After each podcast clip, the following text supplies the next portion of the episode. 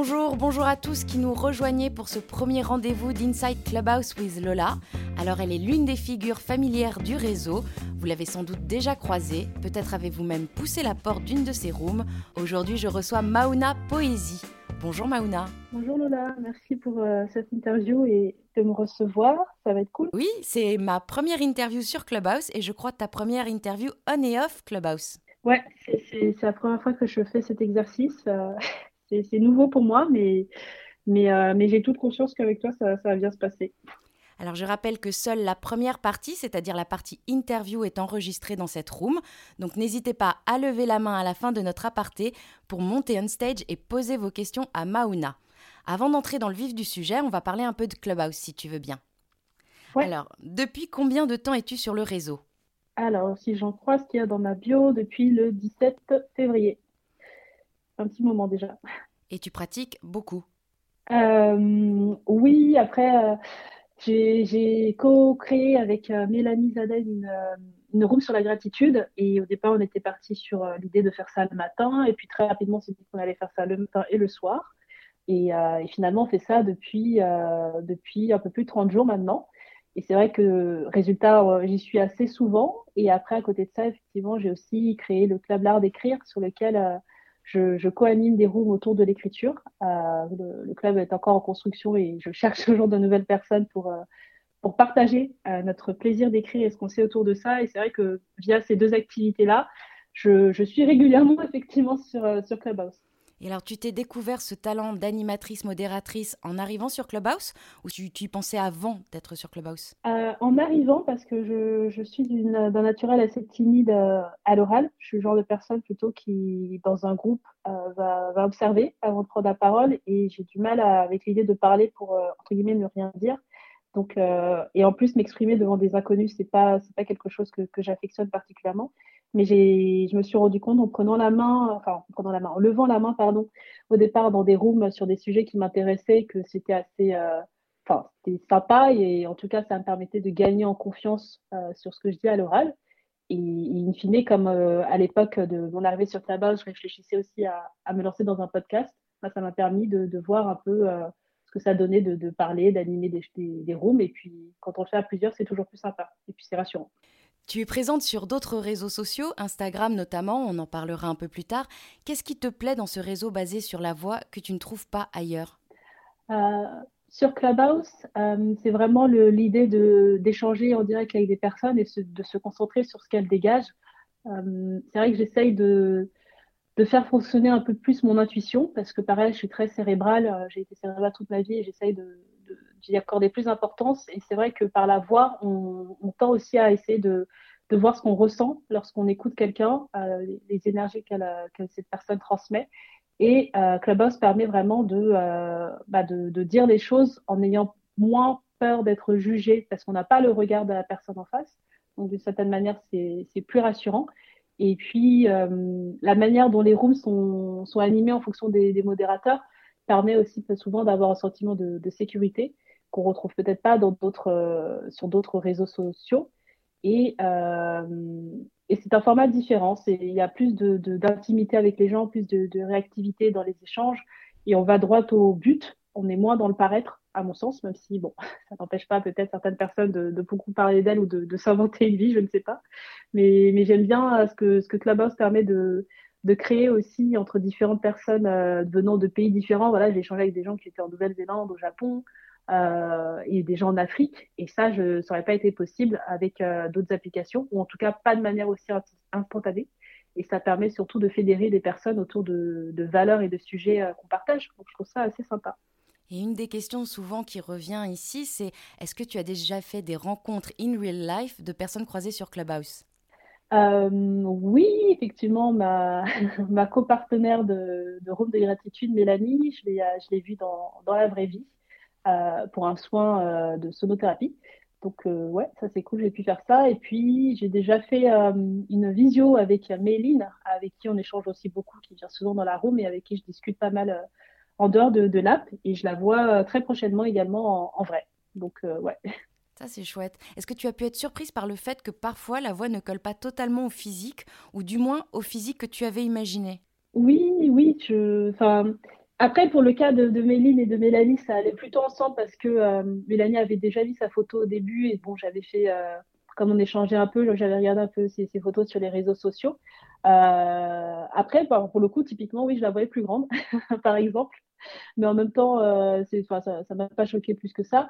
Méline avait effectivement une photo un peu plus, euh, on voyait moins son visage, et le jour où elle a mis une photo, on voyait son visage, euh, bah, ça, ça, faisait sens. Après, j'ai pas encore eu l'occasion de, de, rencontrer des, des, hommes, et je pense que peut-être dans le cadre des hommes, ça peut être un peu plus choquant, peut-être.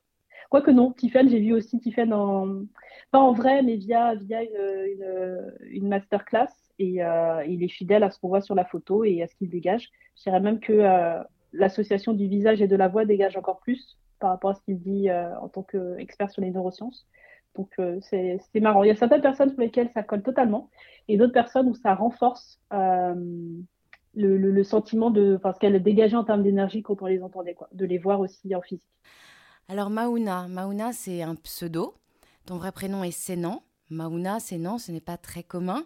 En préparant l'interview ensemble, tu m'as expliqué qu'au Bénin, dont tu es originaire, Mauna signifiait don de Dieu et Sénan, Dieu m'a donné. Tu es donc euh, doublement protégé par le ciel? Euh, Protégé, je ne sais pas. Je dirais que c'est surtout que.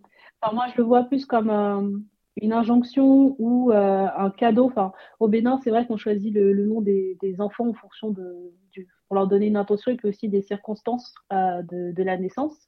Euh, et, dans mon cas, je pense que c'était lié à, une naissance effectivement un peu laborieuse et au fait peut-être aussi d'être l'aîné de la famille. Mais c'est vrai que moi, je le vois plus comme euh, une, euh, une mission de vie un peu et une indication dans, dans ce que je dois faire, dans le fait de pas forcément, de pas gâcher ma vie, mais avec aussi une certaine charge mentale sur, sur les épaules parce que ça, enfin, encore une fois, je, suis croyante et après, je crois en Dieu et au grand tout, mais ça me donne euh, du coup une certaine responsabilité dans le fait euh, de savoir que je suis un, un don de Dieu, si on peut dire. Donc c'est peut-être pas si anodin que tu consacres autant de temps aux autres dans les rooms que tu hostes et co-hostes. J'aimerais d'ailleurs citer une des phrases de ton recueil qui me semble fait bien écho à tes activités sur Clubhouse. Aujourd'hui, je sème des graines dans tous les corps que je rencontre pour que l'amour germe en eux et que j'y prenne asile. Ta philosophie, c'est qu'en faisant du bien autour de toi, en tendant la main à l'autre, tu te fais du bien à toi-même en retour? C'est une sorte de retour sur investissement? Euh, C'est dans le sens, enfin pour, cette phrase, c'est dans le sens que euh, je me dis qu'en ayant une action euh, aussi bonne que possible envers, euh, envers quelqu'un, parce que je, par les échanges qu'on peut avoir ou par les conseils que je peux avoir, je vais j'espère en tout cas euh, transmettre euh, un peu d'amour et moi-même me mettre dans cette euh, mentalité d'être en amour parce que je suis quelqu'un qui, qui, effectivement était assez très souvent plutôt du côté obscur, plutôt négative et le fait de, fonctionner aujourd'hui plutôt comme ça, enfin je l'ai fait depuis toujours mais j'étais moins dans cette conscience vraiment d'aller de faire les choses pour le bien et qu'importe ce qui se passe derrière. Je, pense que c'est une manière ouais, de, créer quelque chose et après de me dire je sais que potentiellement, si quelque chose, m'arrive, je pourrais me, me, tourner vers ces personnes-là et euh, effectivement euh, y prendre asile d'une certaine manière. Alors on reviendra tout à l'heure un peu plus sur Mauna Poésie, mais avant j'avais envie que tu nous racontes davantage Sénan Agumba. Tout commence à tes 6 ans lorsque tu reçois une machine à écrire en cadeau. Raconte-nous un peu la petite Sénan. Oui, effectivement, mes, parents m'ont offert ça. Euh, j'ai appris à lire et à écrire euh, un peu, un peu plus tôt peut-être que, la plupart des enfants, et, ce cadeau pour moi était vraiment comme une, extension euh, de mon envie d'écrire. Le fait de lire beaucoup de livres quand j'étais plus jeune, enfin je, pouvais aller à la bibliothèque et prendre le, maximum de livres autorisés et les finir en une semaine. À l'époque c'était 10. C'est vrai que la machine à écrire, ça a vraiment été comme une évidence euh, de cette envie de, de, devenir un jour écrivain, de, de moi-même écrire un livre. Et, euh, et je l'ai vu comme, euh, comme un outil pour donner de la voix à ce que je ne parvenais peut-être pas à dire. Et j'aimais bien l'idée aussi de, taper directement, de, créer ces mots, de les voir s'afficher en automatique, puisque bon, à l'époque, il y avait l'informatique, mais c'est pas encore ce qu'on connaît aujourd'hui. Et j'aimais bien vraiment l'idée de, de, créer des histoires, le, bruit de la machine, le geste qu'on fait pour euh, la remettre euh, dans le bon sens, entre guillemets, ça, c'est quelque chose que, que j'aimais beaucoup. Voilà. Et c'est vrai que cette machine à écrire a été le début d'une d'une relation avec l'écriture que j'essaye aujourd'hui encore de, de faire fructifier et que j'analyse toujours.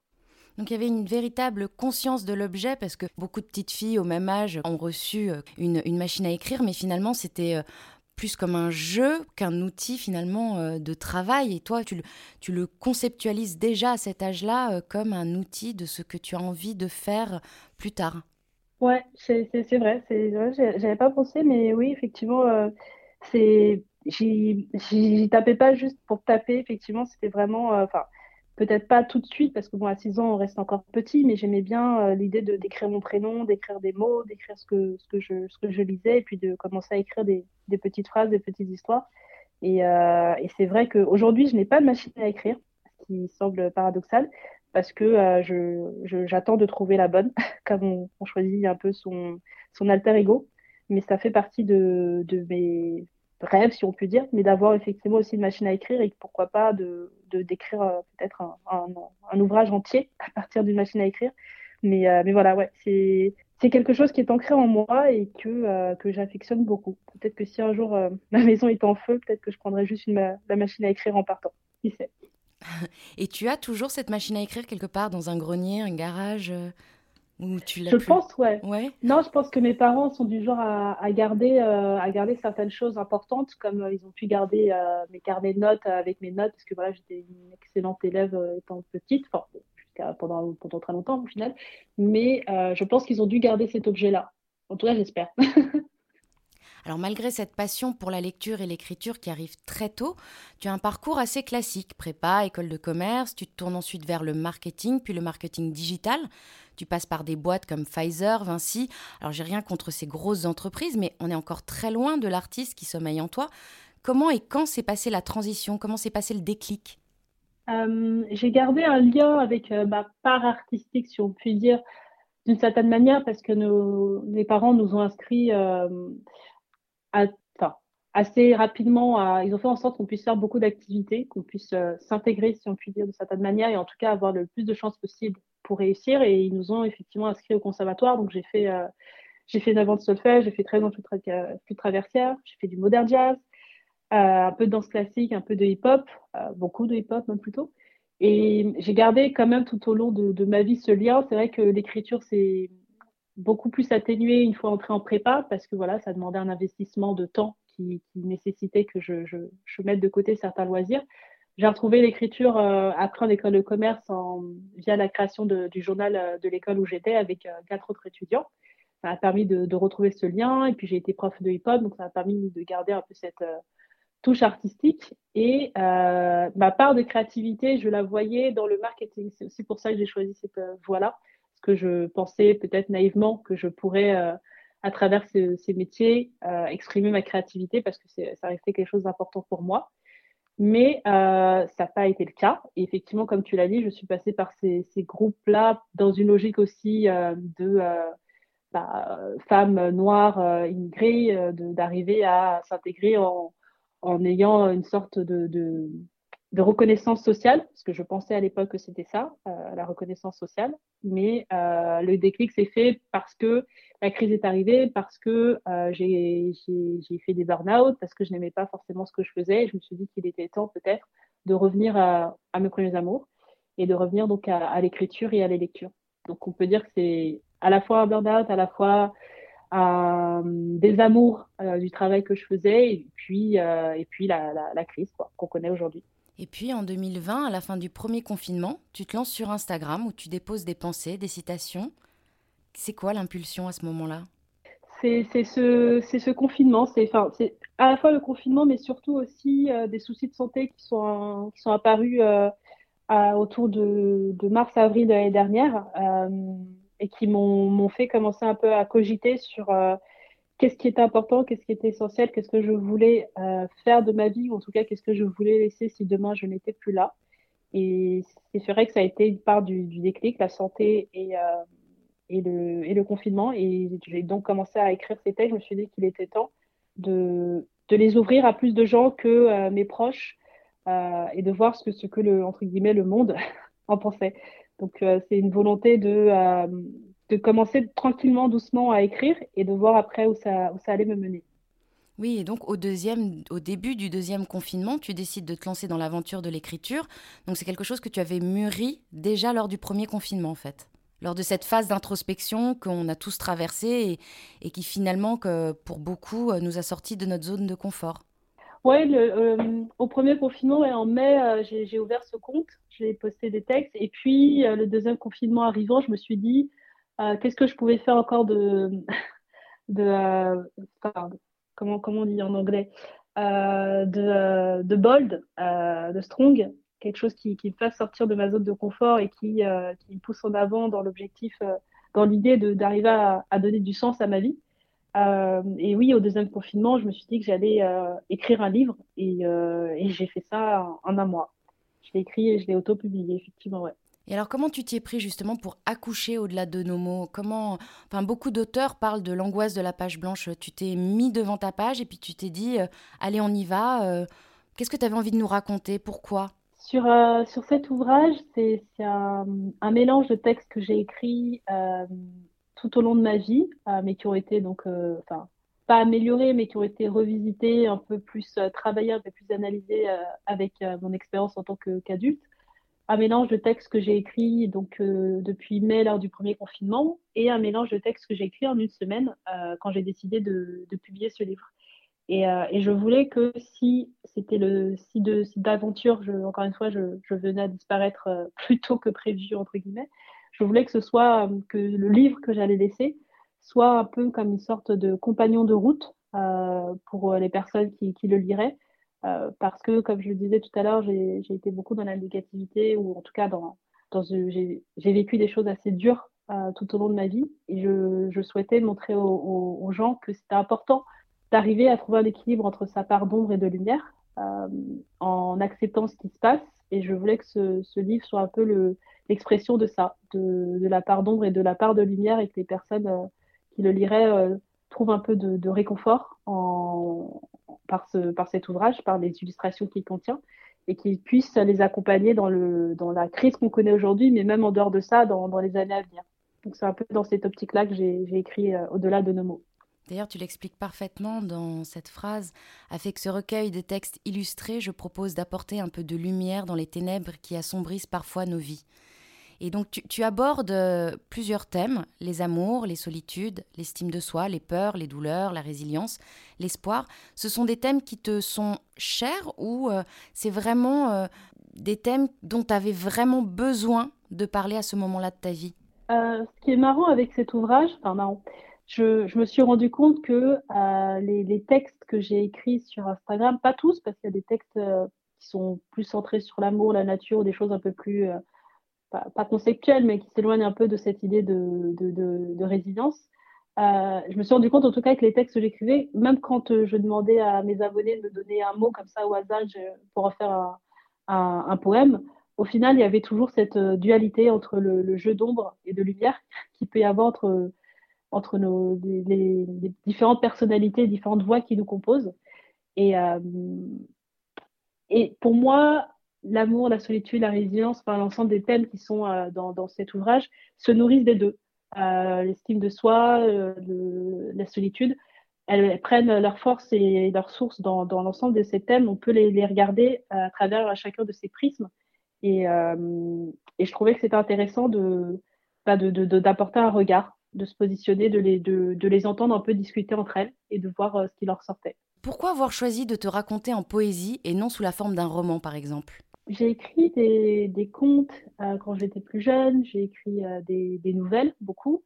J'ai commencé un roman de, de fantasy, mais que je n'ai jamais terminé. Et, et quand j'ai commencé sur, Instagram, je me suis rendu compte que bah, déjà le format ne se prêtait pas à écrire euh, des pavés, ou en tout cas c'est pas ce que je voulais faire. Et puis juste avant aussi de d'ouvrir ce compte, j'ai euh, lu un deuxième ouvrage de, la poétesse euh, Rupicourt et je me suis rendu compte que ça, existait de la poésie moderne, qu'elle prenait une forme différente de, ce que j'avais pu découvrir à l'école avec tout ce qui est Flaubert, Apollinaire, euh, tout ce qui est Baudelaire. Et, euh, et je me suis dit que c'était plus quelque chose qui me parlait, le fait d'exprimer quelque chose en des phrases courtes ou en tout cas en racontant des histoires à travers des, poèmes plus ou moins longs. Et je me suis dit que peut-être ce serait un plus trop gros challenge de me lancer dans un roman, ou en tout cas, je n'avais pas d'idée pour, pour donner vie à ça. C'est peut-être quelque chose que je ferai plus tard. Mais, mais voilà, j'ai écrit beaucoup de poésie après avoir découvert les fleurs du mal. Et je me suis rendu compte, voilà, en les découvrant Rupicourt, que ça pouvait prendre une forme différente et que ça correspondait un peu à ce que je faisais. Je me suis dit, pourquoi pas. Et alors justement, quels poètes t'ont inspiré tout au long de ta vie, ou du moins vers quel poète va ta sensibilité? Euh, Alors il y a eu donc les fleurs du mal de, Baudelaire, parce que ça, le spleen, euh, c'est quelque chose que je vivais euh, malgré moi à cette époque-là. Et, après, il y a eu effectivement Rupicourt il y a quelques années et qu'aujourd'hui je, suis religieusement, si on peut dire. Après, j'essaye de, m'ouvrir à, d'autres euh, styles poétiques, parce qu'aujourd'hui, il, y a foison d'auteurs sur Instagram, donc ça permet aussi de découvrir des, de, nouvelles, euh, de nouvelles choses. J'ai pas encore trouvé d'autres coups de cœur. Je, lis des textes comme ça. Je me suis, j'ai justement commandé des livres de d'autres auteurs recommandés par certains des abonnés qui me suivent pour aller un peu enrichir aussi ma, littérature à ce niveau-là. Mais voilà, pour l'instant, on va dire Baudelaire et, euh, et Rupico. Et puis avant même de lire l'ouvrage, juste en feuilletant les pages, on est happé par les sublimes illustrations assez minimalistes. Comment s'est déroulée l'illustration de ton recueil? Les dessins se sont imposés d'eux-mêmes à tes textes ou est-ce que c'est l'inverse? Alors ouais, j'ai tous les textes étaient écrits euh, dès le départ, enfin tous, une partie puisque j'ai écrit l'autre partie après une semaine, euh, semaine après avoir reçu les illustrations. Euh, j'ai contacté des, illustrateurs sur Instagram et je leur ai envoyé mes, textes en leur demandant de, de, choisir ceux qui les inspiraient le plus euh, pour les illustrer. Et ensuite, on a fait euh, des brainstorming à plusieurs. En, chacun m'a dit ce, qu'il voyait à la lecture de ce texte et, euh, j'ai choisi ce qui à la fois correspondait le plus à ce que je voulais transmettre et à la fois ce qui était le plus, enfin, je voulais que les illustrateurs soient aussi à l'aise. Je voulais pas qu'ils, que je, je, voulais vraiment qu'ils choisissent des textes sur lesquels ils étaient inspirés et non que je leur impose, bah toi tu vas décider ce texte-là ou autre parce que je trouve que ça n'a pas de sens et que leur art s'exprimerait, euh, serait contraint. Je voulais vraiment qu'ils se sentent, sentent libres. Donc le choix s'est fait comme ça. Donc les illustrateurs ont, sont partis des textes qui leur parlaient le plus, m'ont fait des propositions et j'ai pris celles qui collaient le plus à ce que je voulais transmettre. Dans ton avant-propos, tu avertis la ponctuation est volontairement minimaliste afin de laisser la possibilité au lecteur d'inspirer et respirer au fur et à mesure de cette aventure. Le minimalisme, c'est une philosophie pour toi, un art de vivre? Euh, pas, Ça n'a pas été forcément le cas. Enfin, on n'a jamais été euh, très dépensier dans la famille, euh, si ce n'est pas du tout. Après, moi-même, en grandissant, c'est vrai que je, fais attention parce que pour moi, voilà, l'argent a une valeur, même s'il faut le voir comme un flux et s'en libérer. Mais je voulais que cet ouvrage soit, que chacun puisse le lire à sa manière, à son rythme, que chacun puisse, euh, à, la lecture première, deuxième, parce que voilà, il y a des personnes aujourd'hui qui me disent, qui, le, lisent en plusieurs fois ou qui l'ont lu en une fois et qui reviennent dessus. Je voulais que chacun, à chaque nouvelle lecture, le vive différemment. Et je trouve que mettre de la ponctuation peut parfois donner induire, donner déjà une intention dans la manière de, lire l'ouvrage que je ne voulais pas mettre. Et, après, dans, ma vie de tous les jours, j'essaye d'être minimaliste, mais bon, encore une fois, c'est un choix que certaines personnes n'ont pas, donc euh, et qui ne qui n'est pas facile à faire, mais sur lequel je travaille. Mais dans le cadre du recueil, voilà, je voulais vraiment que ce soit plus une question d'expérience, de, que chacun puisse euh, vivre ça à son rythme euh, et avec la mélodie intérieur que, chacun a en lisant les mots. Tu parles d'amour dans le recueil, mais aussi d'une forme de rapport de force. Tu sais, quand j'y repense, tu ne m'as rien enlevé. Tu m'as donné la force d'être plus fort encore. Cette victoire-là, c'est la mienne. Elle est à moi, et contrairement à mon corps, tu n'y toucheras pas. J'ai un peu honte de faire ce parallèle, mais un peu comme dans la chanson de Florent Pagny, Ma liberté de penser, l'homme peut tout te prendre, même ton corps, mais ton âme, tes victoires, finalement, ce sont les seules choses qui sont à toi et qu'on ne peut pas te retirer C'est le, fait que euh, quand on est victime de, de violences, qu'elles soient physiques ou, ou psychologiques, il y a, toujours ce, enfin, moi en tout cas je, parle de ce que moi j'ai vécu, ce sentiment d'avoir perdu quelque chose ou d'être sali ou d'avoir euh, d'avoir encore une empreinte. Et à mon sens, arriver à dépasser ça, ça, permet de se détacher de, cette impression, de, se dire euh, je, je, suis au-delà de ça, ou un peu peut-être aussi le titre. Mais de ne de, pas se, se, limiter à ce qui a été vécu, mais d'aller chercher de la force ailleurs. et le, le c'est une forme de victoire de de, de pas se, se, s'enfermer dans la violence dont on a été la, la, la, la victime, à laquelle on a été exposé, parce que victime, j'aime pas non plus trop le terme, mais c'est une manière de, passer outre. Même si oh, c'est compliqué, c'est pas c'est pas quelque chose qu'on fait en claquant des doigts et qui demande euh, vraiment beaucoup d'énergie, d'introspection personnelle et une force aussi de vie, d'envie de vivre. Je pense que arriver à, s'approprier ça, à se détacher de, cette expérience, c'est ça nous appartient. C'est quelque chose qu'on peut pas nous enlever euh, puisque c'est nous qui le réalisons, c'est nous qui le faisons, c'est nous qui le vivons et c'est ce qui permet, à, in fine, de, de se dire ok, j'ai été exposé à ça on m'a fait ça, mais aujourd'hui, euh, ma capacité à aller au-delà de ça, c'est ma victoire à moi et ça, personne ne peut me l'enlever.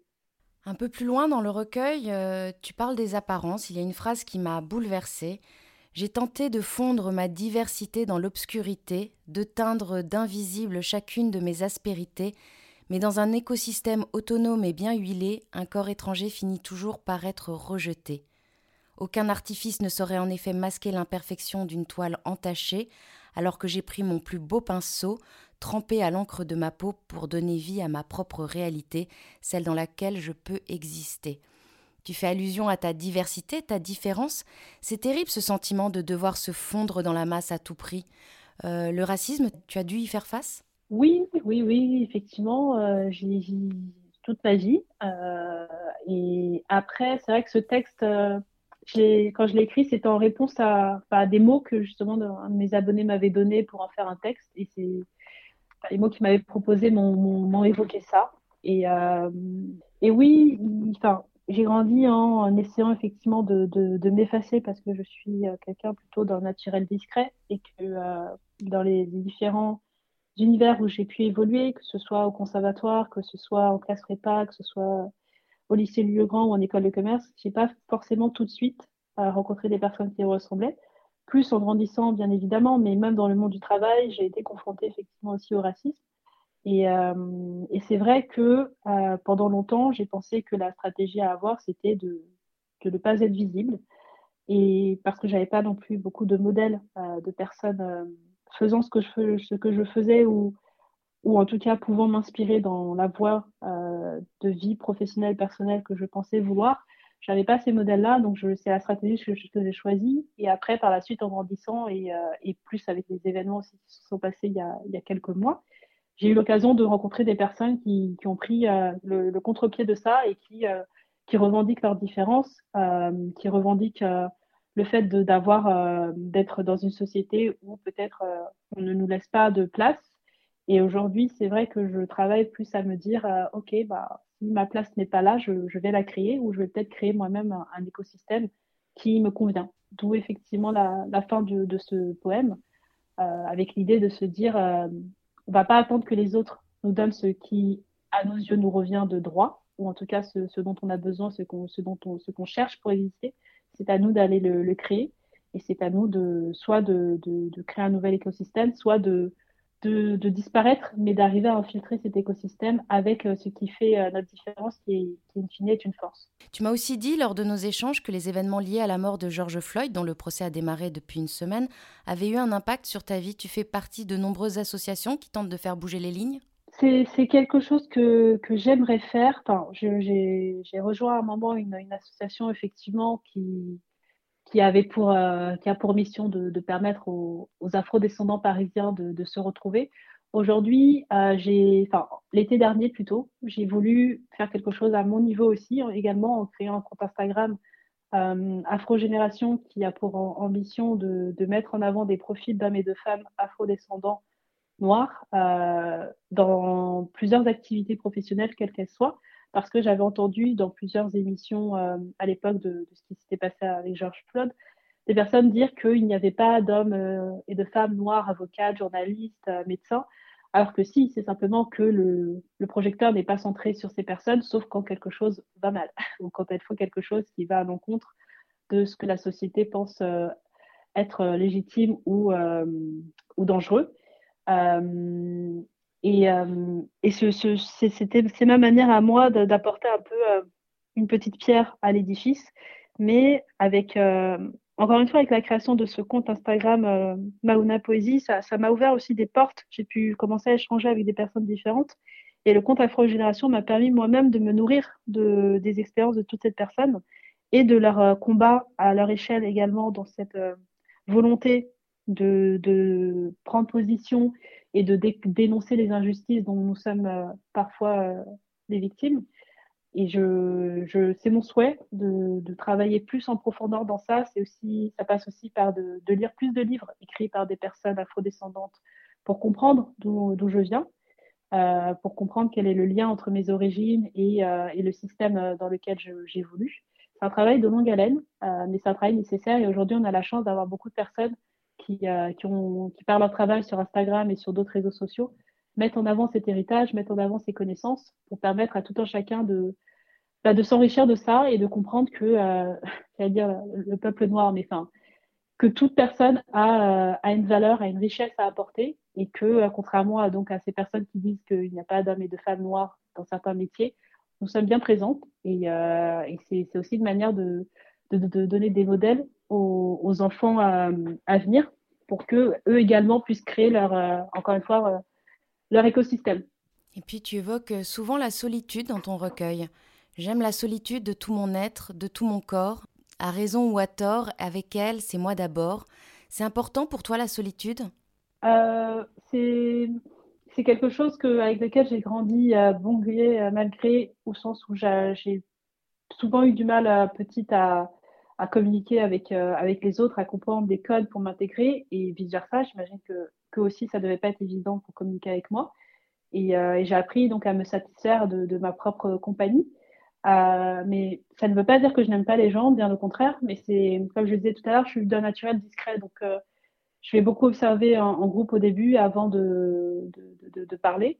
Et c'est vrai que j'aime bien aussi être dans, cette solitude pour, euh, pour pouvoir créer, pour pouvoir me retrouver avec moi-même et pour pouvoir faire un peu euh, silence avec euh, toutes les voix extérieures pour prendre le temps d'écouter les miennes et de, me nourrir de ça. C'est vrai qu'après, en termes de créativité, même dans mes activités sportives, même si j'ai fait du judo qui, est, qui reste un peu quand même un sport d'équipe ou même la danse, c'est vrai que je prends quand même un peu plus de plaisir peut-être aujourd'hui dans ce que je fais seule parfois comme activité, parce que ça me permet de, de prendre un, de faire un temps de pause avec, euh, avec moi et mes voix intérieures. Et puis comme de nombreux auteurs, euh, je pense euh, à Amélie Nothomb en particulier, que j'ai eu la chance de rencontrer à plusieurs reprises, et qui s'impose une discipline de faire lorsqu'elle crée. Euh, toi aussi, tu t'obliges à produire un certain nombre de pages, à écrire sur certaines plages horaires? Pas du tout. J'ai essayé à une époque d'écrire sous la, la, contrainte, si on peut dire. Après, l'avantage d'avoir commencé sur Instagram à partager mes textes, parce que bon, il y a, y a, des personnes qui, et ça je l'ai découvert plus tard, qui utilisent des, réseaux sociaux comme Wattpad ou autres euh, pour partager ce qu'elles écrivent, même Pinterest. Moi, j'ai choisi Instagram parce que bon, bah, j'avais un compte personnel dessus, et puis parce que j'ai vu qu'il y avait des, gens qui, commençaient à faire ça, et puis surtout, encore une fois, parce que c'est aussi comme ça que j'ai découvert euh, Rue qui, qui s'est fait découvrir aussi via Instagram. Euh, L'avantage de ce réseau social, c'est que ça oblige, si on veut, euh, pouvoir euh, diffuser ces textes, parce que moi, je voulais vraiment au départ avoir l'avis d'autres personnes que mes proches. Ça oblige à être euh, régulier, si on veut que bah, cette histoire d'algorithme qui puisse booster, mettre en avant ce qu'on écrit, ça oblige à être régulier et à nourrir un peu le, le compte. Donc euh, ça, ça m'a obligé à produire des textes. Euh, le fait aussi de demander à mes abonnés de temps en temps de m'envoyer des, des mots euh, ou des thèmes pour que j'écrive en fonction de ceci m'obligeait aussi à avoir une certaine forme de créativité régulière mais je ne suis pas du genre à me dire euh, bah, j'écris euh, de telle heure à telle heure tous les jours. Je ne sais pas faire, euh, d'autant plus que la plupart de mes textes, ceux que je qualifie de, de beaux en tout cas, me viennent sous le coup de, des émotions et que les émotions, bon, bah, bah, on les prévient pas, quoi. on ne peut pas les planifier à l'avance. Donc quand je, vis quelque chose de, dur ou de positif, bah, j'essaye de, l'écrire tout de suite, sur quelque, n'importe quel support. Et c'est ça qui, qui nourrit ma créativité, c'est de de répondre à, euh, de lui répondre quand lorsqu'elle s'exprime. Mais tu arriverais, euh, tu arriverais à dire que tu es plutôt du matin, du soir, que tu, tu aimes écrire la nuit, par exemple? Beaucoup, beaucoup d'auteurs aiment écrire la nuit, euh, dans cette solitude justement de la nuit. Alors oui, si de, enfin, bon, je, dans ces cas-là, ouais, je suis plus du matin. Je, je, je, faisais le Miracle Morning sur mon compte depuis, euh, depuis le, le, collège, parce que je me lève assez tôt. Et, et c'est vrai que le matin, c'est le temps pour moi. Je sais qu'il y a peu de chances qu'entre 5h et 8h du matin, quelqu'un m'appelle pour me demander quoi que ce soit ou qui est-ce. Et j'aime bien l'idée d'être réveillé quand le monde dort encore et, euh, il est vrai que pendant ce, cette phase-là que je prends pour moi, c'est là où je vais essayer d'écrire le plus, puisque c'est aussi à ce moment-là que bah, je vais faire tout ce qui est euh, journal d'écriture automatique, méditation, et c'est là où je vais faire un peu ce scan intérieur. Et comme j'écris sous, enfin, j'allais dire sous couvert de mes émotions, mais comme souvent c'est voilà, je leur laisse euh, la voix en écrivant, c'est dans la matinée au réveil que bah, les, euh, parfois elles sont le plus vives. Maintenant, ça m'arrive d'écrire aussi. J'ai eu des choses euh, un peu difficiles qui se sont passées personnellement et professionnellement, et ça m'arrivait de d'écrire juste après pour, pour comme un exutoire. C'est aussi ça, l'écriture, c'est une forme de thérapie. en tout cas, ça a été toute ma vie. Et c'est vrai que dans ces cas-là, bon, bah, ça peut arriver en plein milieu de l'après-midi, ça peut arriver le soir. enfin, quand on a une rupture, par exemple, on la planifie pas non plus. Mais mes résultats, effectivement, en majorité, je vais écrire du matin. Maintenant, après, quand la vie bah, me met une petite pierre devant et que je tombe, bah, je vais écrire quand je suis au sol et ça, ça peut arriver à tout le monde la journée. Et puis justement, comme euh, tout à chacun, Mauna, tu traverses des phases de up et de down. Vers la fin du recueil, tu abordes le thème de la résilience. Je suis ce qu'il y a de meilleur en toi, je suis l'espoir, je suis la résilience, je suis la femme louve en toi. Comment développe-t-on sa résilience? Y a-t-il des mécanismes que tu as adoptés? Euh, J'ai découvert que j'étais résiliente euh, après, euh, quand j'ai suivi une, thérapie, parce que c'est pas moi qui utilisais ce mot-là, c'est la personne que, que, je consultais et qui a mis des mots sur, sur ce que je faisais, parce que je, je, pensais que c'était normal de, enfin, de, d'être victime d'agressions physiques et, et, autres et de, et de continuer à avancer. Et c'est, elle qui m'a qui a mis un mot sur ça, qui m'a fait lire aussi l'ouvrage euh, de, de, le nom m'échappe, mais de quelqu'un qui, qui est connu dans dans, dans ces, sur ce thème qui explique ce que c'est la résilience des personnes qui, euh, qui ont connu la guerre, des personnes qui ont connu euh, bah, des viols, des personnes qui ont connu des, abandons, etc. Euh, et c'est à travers ça que j'ai découvert que oui, c'est ce que j'étais visiblement. Je pense que on l'a, on, peut la construire en étant conscient entre guillemets, en développant une sorte de, mindset. Le mot est assez populaire en ce moment, mais qui, qui nous met dans un, dans un état d'action une fois qu'on est victime de quelque chose euh, de dur, qu'on doit traverser euh, une mauvaise passe, c'est la capacité à se dire, quoi qu'il arrive, je vais me relever, je vais prendre le temps qu'il faut pour encaisser le, la, cette, douleur, pour l'accepter, lui donner sa place, parce que ça aussi m'a fallu beaucoup d'années pour apprendre que c'était c'était une chose de passer de l'ombre à la lumière et de pas après vouloir revenir à l'ombre, mais que c'était nécessaire d'y revenir et de laisser cette place aussi à, la part sombre qui est en moi. Mais je, pense que ça peut se construire, mais c'est mieux euh, d'en être averti, c'est mieux de connaître les codes, c'est mieux de, travailler sur soi, de, se faire accompagner aussi si, nécessaire. Mais c'est quelque chose qui, peut enfin, qui s'acquiert parce que c'est pas donné à tout le monde de se relever après, euh, après quelque chose de dur. Mais c'est vrai qu'y parvenir, c'est de la résilience et se dire que tous les jours, quoi qu'il arrive, on fera de notre mieux, même si euh, c'est pas c'est pas aujourd'hui, demain est un autre jour. Avant de permettre aux personnes dans l'audience de monter on stage pour te poser leurs questions, je voudrais finir par une phrase qui a beaucoup résonné en moi et d'une certaine façon à cette room. Je ne sais pas de quoi demain sera fait, j'aime à penser que rien n'est encore décidé, j'aime à croire qu'à chaque pas que je fais, je crée mille autres opportunités. On constate souvent dans la vie, et encore plus sur Clubhouse, il me semble, que chaque chose que l'on entreprend nous mène vers d'autres projets, des voies même que l'on n'aurait pas imaginées quelques heures, quelques jours auparavant. Donc ton idée serait de tracer son chemin, quoi qu'il arrive, puisque de toute façon, de bonnes choses vont arriver? Oui, ça, ça, ça oui, mais je, je, j'en ai pris conscience que, que depuis, depuis peu. C'est aussi pour ça que j'ai écrit ce, cet ouvrage, c'est pour euh, l'ancrer en moi, pour que les jours où où j'ai l'impression que je vais droit dans le mur ou que je ne vais nulle part ou que je ne sais pas euh, quel est mon but, euh, d'avoir ce, cet ouvrage à côté pour me, pour me le rappeler, les mots que j'ai écrits, pour qu'il me motive également. Euh, on, on, a des opportunités à chaque fois et c'est vrai que c'est c'est pas évident d'avancer sans savoir de, de, de, quoi demain sera fait, mais de se dire que euh, on aura toujours la capacité, on trouvera toujours les ressources en nous pour faire face, qu'on reçoive des bonnes ou de mauvaises choses. Au final, c'est peut-être pas des mauvaises choses, c'est que à cet instant précis, c'est pas ce qui était pour nous, mais que demain, euh, ce qui est pour nous sera peut-être là. Et c'est à nous de, euh, de le construire, c'est à nous d'avoir un esprit euh, de générosité, d'abondance et de, d'avoir confiance en notre capacité à, à construire, d'avoir confiance en notre capacité à, à envoyer des bonnes ondes aussi à l'univers, parce que l'univers nous le rendra bien euh, en fonction de, ça, de, ce qu'on lui transmettra. Donc, euh, avoir un état d'esprit où on se dit que quoi qu'il arrive, on aura une nouvelle euh, opportunité de faire différemment, ça, bah, crée ces opportunités-là. Mauna, nous arrivons presque à la fin de cet entretien.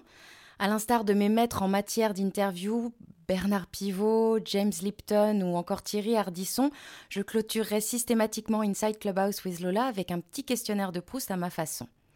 Alors Mauna, dans quel état d'esprit te sens-tu après cette interview? Euh, C'était donc ma première fois. Euh, j'espère ne pas avoir raconté trop de conneries. je me rends compte que c'est n'est pas un exercice euh, évident, mais c'était agréable, challengeant également. Et d'une certaine manière, ça permet aussi de faire une introspection en direct. donc merci à toi de, de m'avoir proposé ça. Quel livre a changé ta vie? euh, alors, il y en a plusieurs qui, ont marqué, euh, enfin, un peu comme, euh, comment on appelle ça, sur les rails, qui, qui, qui, font, qui ont fait des dérivations sur le chemin de vie, qui ont du coup passé le train à gauche ou à droite. Je, ne trouve plus le mot qui, il y, a, un terme pour ça. J'ai plusieurs livres dans ma vie qui ont, qui ont eu cet effet-là sur moi. Il y a eu l'assassin la, royal, toute, toute la, saga, parce que voilà, j'aimais la fantaisie et c'est ça qui m'a donné aussi qui a nourri mon envie d'écrire et à, un moment d'écrire des livres de, fiction. Il y a eu euh, Le bonheur selon Confucius qui m'a permis de, de de sortir d'une période très sombre de, ma vie en, découvrant cet ouvrage. Euh, il y a eu euh, 10% plus heureux par rapport à la méditation parce que j'avais beau en faire depuis plusieurs années, j'avais encore du mal à, comprendre euh, comment, on fait de la méditation et cet ouvrage m'y a aidé.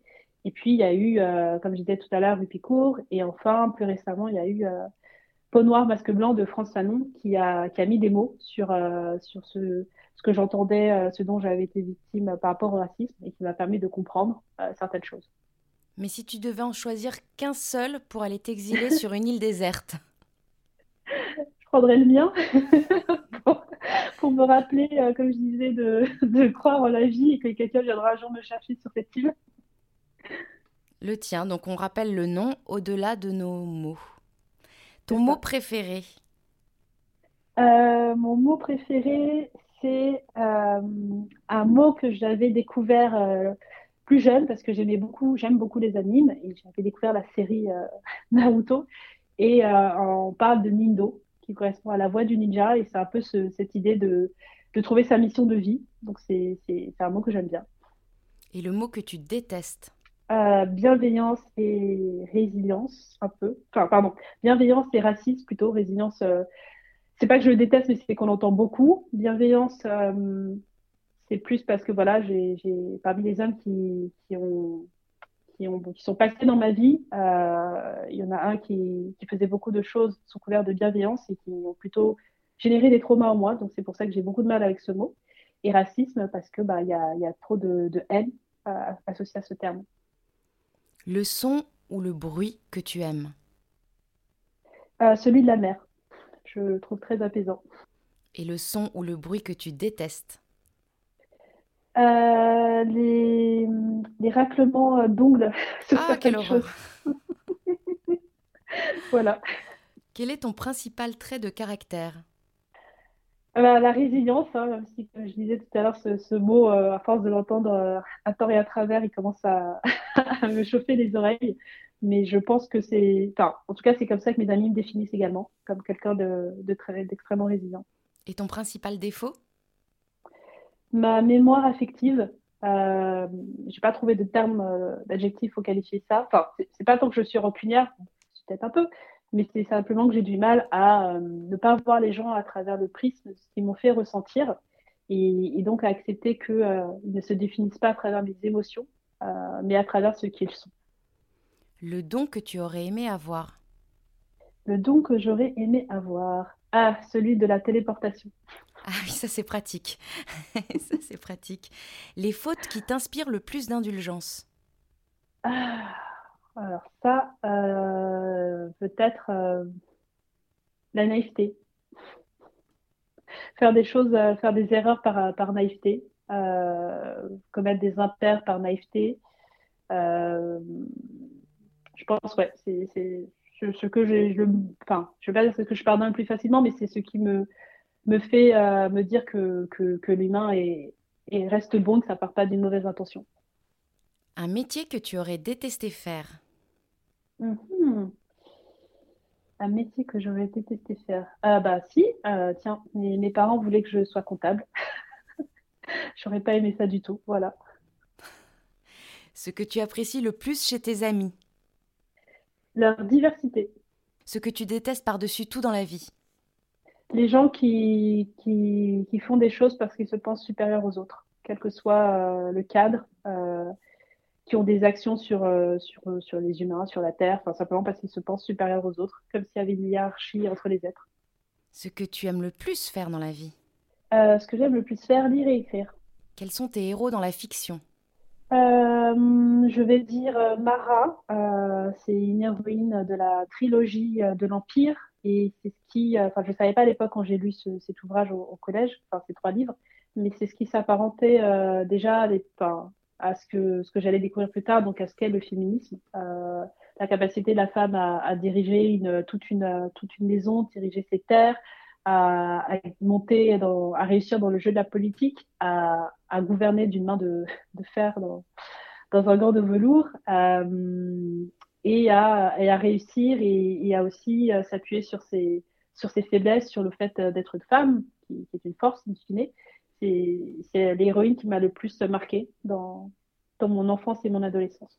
Et tes héros dans la vie réelle? Mes amis qui arrivent à, aller au bout de, de leur rêve, à, à partir de pas de changement de vie, de carrière, et qui donnent euh, qui donnent vie au rêve, à leur rêve d'enfance et qui m'inspirent. Et puis toutes les femmes auteurs noires euh, qui écrivent des ouvrages, quels qu'ils soient. Si tu étais une devise? Une devise. Euh, J'allais dire, euh, avant c'était euh, ne pas remettre à demain ce qu'on peut faire aujourd'hui. Ça a été comme ça une grosse partie de ma vie, mais je pense que ça a généré aussi beaucoup de, de stress et de, de, un manque d'indulgence et de, de, compassion envers moi-même. Euh, je dirais plutôt aujourd'hui, c'est faire de son mieux. Et si tu devais te réincarner? Dans un animal ou dans une personne Ce que tu veux, une plante, même un objet? Bonne question. Dirais, si c'était un objet, je dirais un stylo. Et si c'était une plante, enfin une plante, un animal, je dirais un lion. Et si Dieu existe, qu'aimerais-tu qu'il te dise lorsque tu arriveras au paradis? Qu'il me dise que malgré tout, j'ai fait de mon mieux. Merci Mauna, merci à tous d'avoir été présents. N'hésitez pas à suivre les personnes on stage et autour de vous. L'essence même de Clubhouse, c'est l'échange et la collaboration. Vous pourrez retrouver Mauna ce soir comme tous les soirs pour sa room autour de la gratitude. Vous pouvez aussi écouter, euh, vous pourrez écouter aussi le replay de l'interview grâce au lien qui se trouve dans le descriptif du club. Il vous suffit de cliquer sur la petite maison verte au-dessus du titre de la room. Quant à nous, on se retrouve très vite, hein Mauna? Ouais, merci Lola, merci beaucoup pour euh, cette, cette, opportunité et euh, merci de m'avoir poussé à, faire cette réflexion. Mon prochain invité sera Arthur Aubeuf, cofondateur de Time for the Planet, ou comment l'entrepreneuriat se met au service de l'urgence climatique. Le climat, c'est quelque chose qui te préoccupe, Mauna Oui, ça, ça ne l'était pas quand j'étais plus jeune, mais depuis quelques années, je, je, me renseigne. J'essaie à mon niveau aussi de, de faire des actions. Je, je, tends à devenir végétalienne et peut-être même végane. Donc, euh, ouais, ça me wow. Waouh. Belle journée à tous. À bientôt. À bientôt. Merci, Lola.